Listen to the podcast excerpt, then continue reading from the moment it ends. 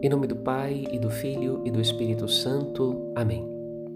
No caminho da palavra de Deus, hoje, quarta-feira de cinzas, somos convidados a voltar para Deus de todo o coração, com gestos que exprimam este desejo de encontrá-lo, pois Deus está perto da pessoa que o invoca.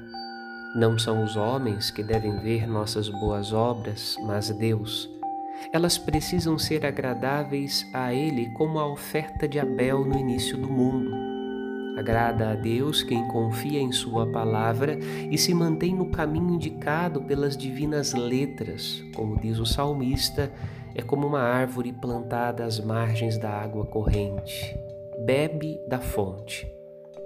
Que sua quaresma seja caminho de redescoberta da fé e confiança em Deus que seus gestos penitenciais, a oração, a esmola e o jejum, não sejam apenas externos para o aplauso dos homens, mas autênticos caminhos de um coração que crê no perdão e na reconciliação.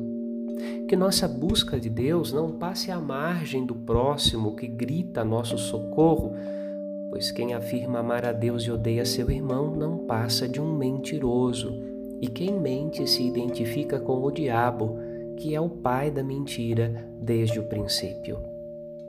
Deus ilumine os propósitos do seu coração neste início de Quaresma. Padre Rodolfo